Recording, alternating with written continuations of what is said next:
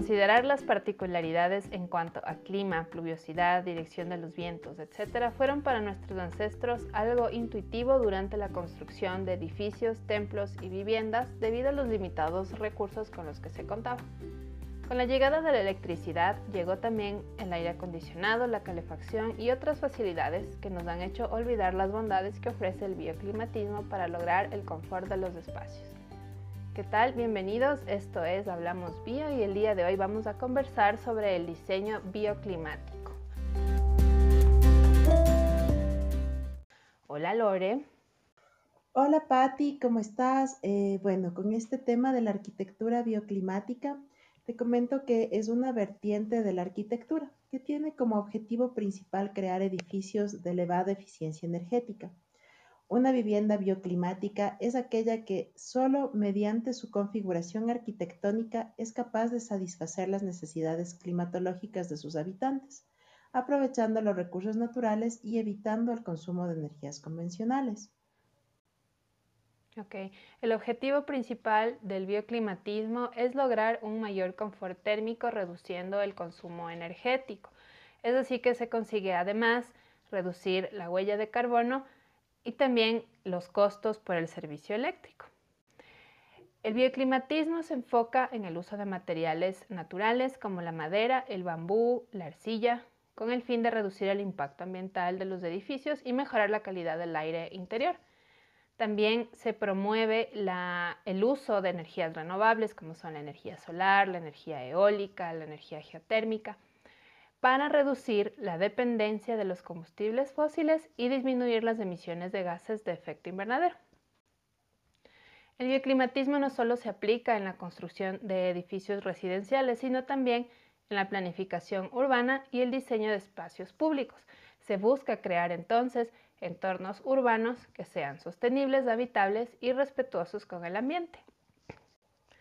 Los elementos que se toman en cuenta para este diseño bioclimático son el sol, la vegetación, los vientos dominantes, la lluvia y todo esto va a estar en función de la ubicación geográfica del, sitio donde se desea hacer esta construcción.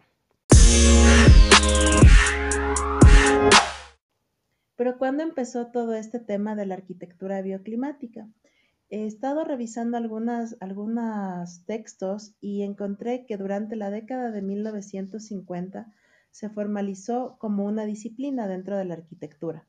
En la década de los 80 se comenzó a utilizar el término diseño bioclimático en México y se empezó a tomar parte de este proceso, ¿no? Como diseño.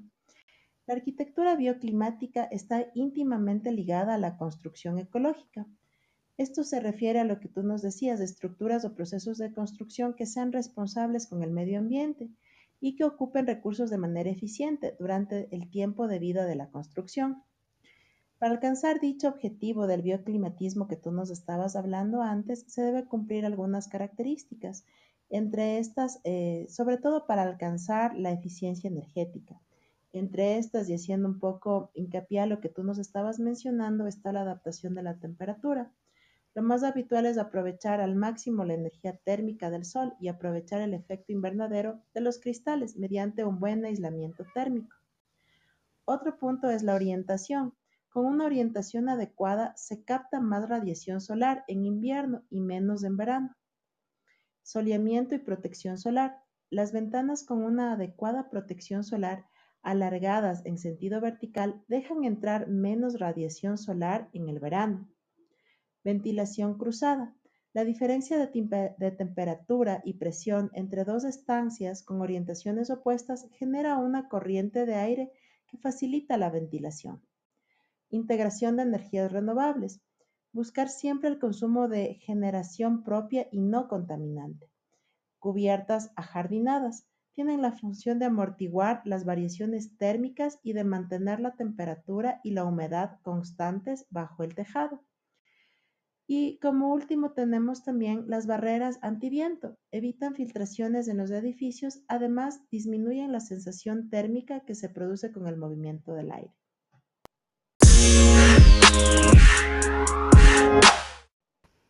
Muy bien. Entonces vamos a tener tres reglas básicas del diseño bioclimático y estos son, por un lado, generar calor, por otro, generar frescor y también acumular calor para luego transmitirlo. Esto obviamente va a depender de eh, la estación del año, en qué lugar del planeta estoy.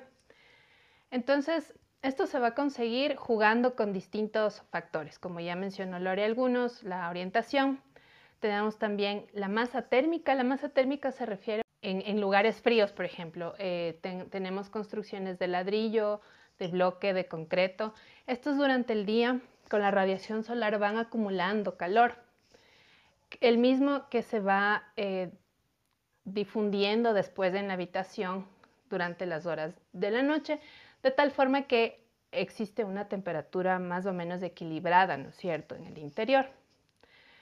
Eh, entonces esta masa térmica no va a ser lo mismo que aislamiento, porque una masa térmica, como digo, es, una pared, una, una, losa, mientras que el aislamiento pues es un material nada más que nos va a permitir eh, aislarnos del frío o del calor. Eh, ¿Dónde colocar esta masa térmica también es un factor importante, porque puede ser una pared, como decía hace un momento, o un techo, una losa, o un piso. Eh, la ventilación también va a depender eh, de ciertas situaciones. En lugares muy calurosos, por ejemplo, las ventanas es preferible que sean más grandes, mientras que en lugares fríos, pues deberían ser más pequeñas porque a través del vidrio hay una mayor pérdida de calor. También se considera eh, la luz natural. ¿Por qué? porque cuando un espacio recibe suficiente luz natural durante el día, obviamente yo no voy a necesitar de encender luces para tener una, una claridad eh, suficiente que, necesito para trabajar o para realizar distintas tareas. Lugares de, que, tienen las, paredes de color claro, color blanco, necesitan ventanas más pequeñas, eso también para un poco equilibrar esto de la luminosidad. Se ha comprobado que edificios compactos consumen menos energía porque las pérdidas de calor son menores. También debemos tomar en cuenta que hoy en día el 90% del tiempo las personas la pasan al interior de los edificios, por eso es tan importante utilizar estos, estos medios para, para lograr un confort térmico en los espacios. Entonces, Lore, ¿nos quieres comentar algo sobre los materiales de construcción que se utilizan? Sí, hay materiales de construcción que por su fabricación o por su colocación, mantenimiento, reutilización, duración, producen un impacto ambiental mínimo y deberíamos optar por este tipo de materiales. Entre estos está el bambú. El bambú es una planta que debido a su rápido crecimiento es altamente sostenible y su cosecha no afecta a las raíces de la planta. Es un material flexible y muy duradero, que no requiere de pesticidas o herbicidas. También tenemos el corcho. El corcho proviene de la corteza exterior de los alcornoques, por lo que es un recurso renovable que puede ser cosechado sin dañar el árbol. Está también el cartón reciclado. Con él se aprovecha gran cantidad del cartón y del papel que termina en vertederos y obviamente se reduce la tala de árboles que se necesitan para fabricarlo. El yute es un material altamente duradero y de bajo costo. No necesita que se apliquen pesticidas ni herbicidas para que crezca y absorbe el dióxido de carbono. Entonces, esto es un poquito de los materiales que podríamos utilizar en nuestras construcciones ecológicas. Sí, y justamente este tipo de materiales eh, son los que se están utilizando mucho en esta nueva tendencia que es la permacultura, que se refiere a crear espacios que estén inmersos dentro del ambiente, o sea, que tú no afectes demasiado al paisaje, a flora, fauna, etcétera, ¿no es cierto? Se utilizan mucho estos materiales para la construcción ahora de, casas, de, sitios para invernaderos. Em, se ve mucho también en, hoteles, en, lugares de, alojamiento, en lugares turísticos. En este contexto siempre existirán retos para el, diseño bioclimático y eso sobre todo eh, se viene dando por, por los ciclos estacionales que cada vez son más irregulares, entonces son menos predecibles. Eh, por lo general, para un diseño de una construcción se toman en cuenta datos, datos estadísticos de, muchos factores, por ejemplo, de, la incidencia del sol, de los vientos, la dirección de los vientos, cuánto llueve, etc. Pero como nuestro clima está cambiando mucho, ya esto no se puede predecir. Muchas veces estos datos ya no, no son tan útiles. Entonces, esto, esto viene a ser un reto, porque finalmente lo que se quiere lograr es que eh, en el lugar donde uno habite, trabaje, etcétera, tiene que eh, mantener ciertos estándares ¿no? de, de confort. Ciertos lugares del planeta evidencian durante el verano una alarmante escasez de agua.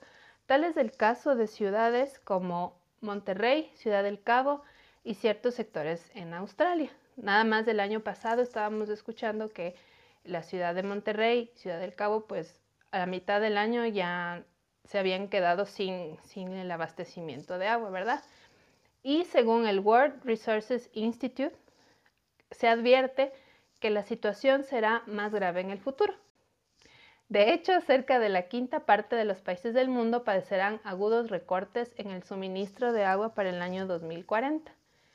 El estrés hídrico es uno de los mayores problemas a los que nos enfrentamos. Y hablando en el contexto de Ecuador, pues Guayaquil desde siempre, desde hace muchos años, ha tenido estos problemas de agua. Si bien puedes recordarlo, de verdad. Y también en los últimos meses se ha escuchado que varios sectores de la ciudad de Quito se están quedando sin agua. Entonces, esta, esta planificación para diseño bioclimático, en el, en el caso específico de, de diseñar sistemas que qué sé yo, eh, almacenen agua lluvia, capten la humedad del ambiente para que una ciudadela, un edificio pueda tener eh, provisión de agua para puede ser uso en los sanitarios, uso en riego de, de jardines. Es súper importante, o sea, ya no es solamente un lujo, sino es algo que tiene que hacerse porque no queremos estar en la situación después de que no tengamos agua.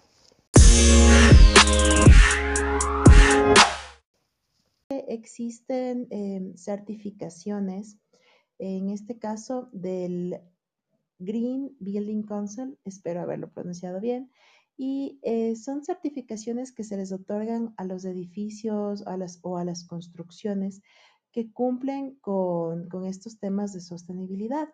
En el caso de nuestro país, el aeropuerto Seymour de Baltra logró la certificación Gold en el 2014. En Quito está el Publishing House, que también tiene eh, el Lead Gold. Esto lo logró en el 2015. Y también hay otros proyectos eh, arquitectónicos que se encuentran en, igual en la ciudad de Quito, como el Batán y Mega Planta Industrial Machachi. Entonces, hay algunos edificios en nuestro país que tienen estas certificaciones, lo cual me parece muy interesante. Sin embargo, considero que debemos trasladar estas iniciativas eh, no solamente al, tema de, grandes edificaciones arquitectónicas, sino también tener en consideración eh, justamente esto cuando vayamos a construir en nuestra, nuestra casa o el lugar donde queramos habitar, ¿no? Cuando queramos también hacer adaptaciones, mejoras, tener en consideración esto también. Por ejemplo, em, me doy cuenta en, mi caso eh, que la orientación de la casa en donde vivo, porque ya la, adquirí cuando estaba ya terminada, em, no es la adecuada, porque en verano el sol da directamente a la habitación y a veces el calor es demasiado que no puedes estar en la habitación. Entonces ahí te vas dando cuenta de que hay cositas que se pudieron haber hecho mejor. Igual, la, la losa, como, como mencionaba hace un momento, la losa acumula calor. Entonces, si estamos hablando de, una, un temporal que, sea muy caluroso, pues deberíamos tener techos un poco más altos para que durante la noche eh, la, la, difusión de este calor pues no, no afecte el confort. Eso como un ejemplo quería mencionar también de lo que conozco, de tú hablabas del aeropuerto en la, isla Baltra en, Galápagos. Eh, la energía que ellos utilizan proviene de aerogeneradores. Y, por ejemplo, ahí no utilizan em, aire acondicionado, sino que tienen un sistema de... Las paredes no son muros, sino son como deflectores que permiten que el, aire ingrese y circule, entonces es bastante fresco ahí adentro. Y como digo, bueno, la electricidad proviene ya de, aerogeneradores, entonces por eso es que eh, es considerado pues como un, un, referente en esto de, de bioclimatismo, al menos aquí en Ecuador.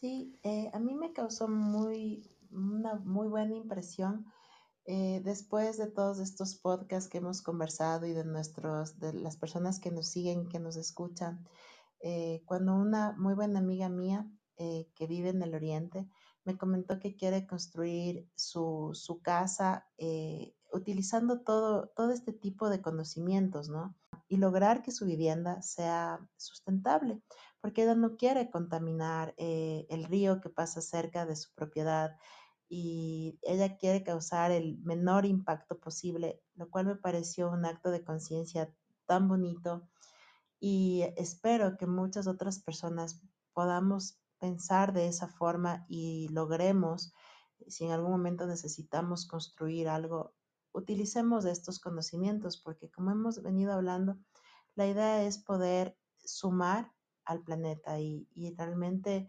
hacer que el lugar donde vivimos sea mejor y que el lugar que vamos a dejar a nuestros hijos también sea un lugar adecuado para que ellos también puedan de la misma forma dejar a sus hijos un lugar adecuado para vivir. Sí, y teniendo en cuenta estos criterios, pues incluso eh, la, afectación, como decía, al paisaje se, se reduce mucho. Bueno, quería mencionar otros ejemplos de bioclimatismo que se han desarrollado en otros países. Por ejemplo, en Emiratos Árabes Unidos, la región desértica y cálida del Medio Oriente favorece el enfoque bioclimático de maximizar la ventilación y sombras naturales. Muchos edificios incluyen elementos como vanos de viento, recovecos y techos inclinados. La arquitectura bioclimática es común en regiones como la de España, donde se utilizan materiales termales, orientación solar y ventilación cruzada para controlar la temperatura. Y algo que me llamó la atención, por ejemplo, durante el verano, bueno, en ciudades grandes como Madrid, em, hay estos túneles em, que están cubiertos de, vegetación. Entonces tú durante el verano puedes transitar por estos túneles e incluso tienen una especie de, aspersores que que sueltan como una bruma que te refresca, porque el calor puede llegar a ser eh, terrible durante el verano, ¿no es cierto? Incluso se registran muertes por, por golpes de calor, entonces eh, eso me pareció interesante que se utiliza mucho en este sentido la, vegetación para lograr una reducción en la sensación térmica que más en Costa Rica se han adoptado normativas para fomentar la arquitectura sostenible y muchos edificios gubernamentales y privados utilizan principios bioclimáticos en su diseño. En Australia se usa ampliamente la arquitectura bioclimática debido a extensas áreas de clima cálido. Se recurre, se recurre mucho al diseño pasivo para reducir la refrigeración, como son sombreados, ventilación y materiales termorreguladores. En Brasil se utiliza ampliamente también la arquitectura bioclimática en la región noreste, con clima tropical, donde se emplean diseños pasivos de sombreado y ventilación para mitigar el calor. Chile tiene varios climas que van desde desértico a templado, lo que lo hace un buen candidato para la arquitectura bioclimática. se utilizan elementos como muros de adobe, ventanas estratégicas y diseño solar pasivo. En Perú la arquitectura se basa en las antiguas técnicas de los incas como muros de piedra con propiedades termorreguladoras y ventilación cruzada. Esta aproximación se usa ampliamente en la región andina con un clima variado.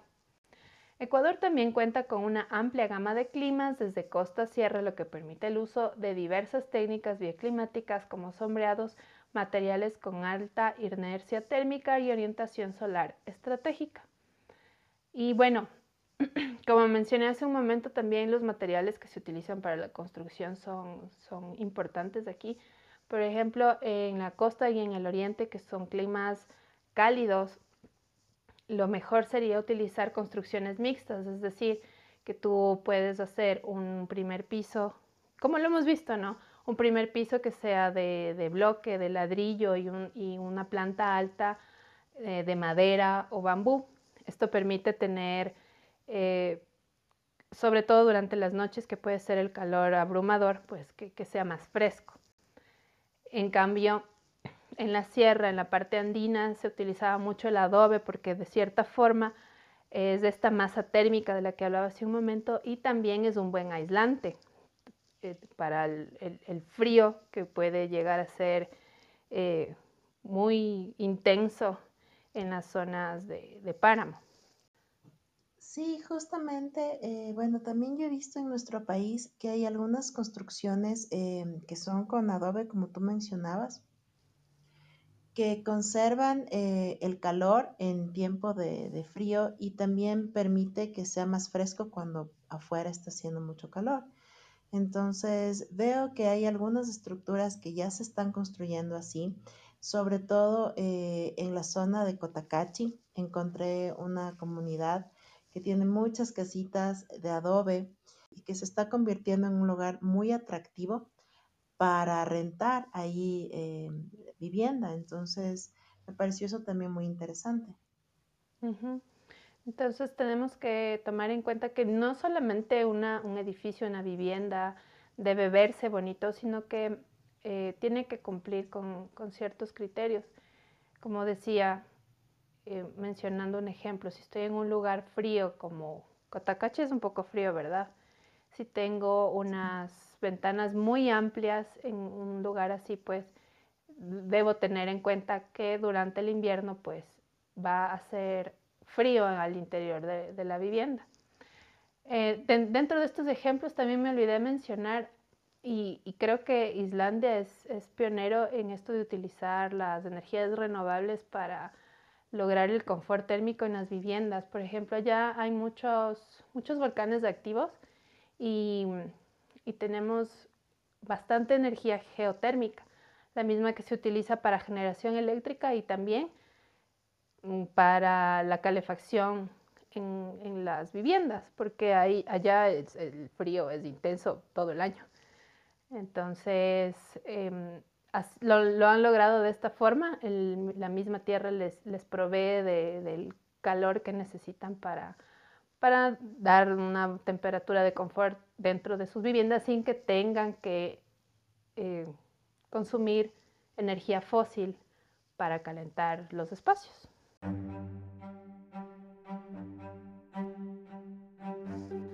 Bueno, entonces esto fue Hablamos Bio. Recuerden que todos los lunes nos pueden escuchar con un episodio nuevo en Apple Podcast, Google Podcast, Spotify y también pueden eh, mirar nuestras entrevistas con emprendedores eh, en nuestro canal de YouTube.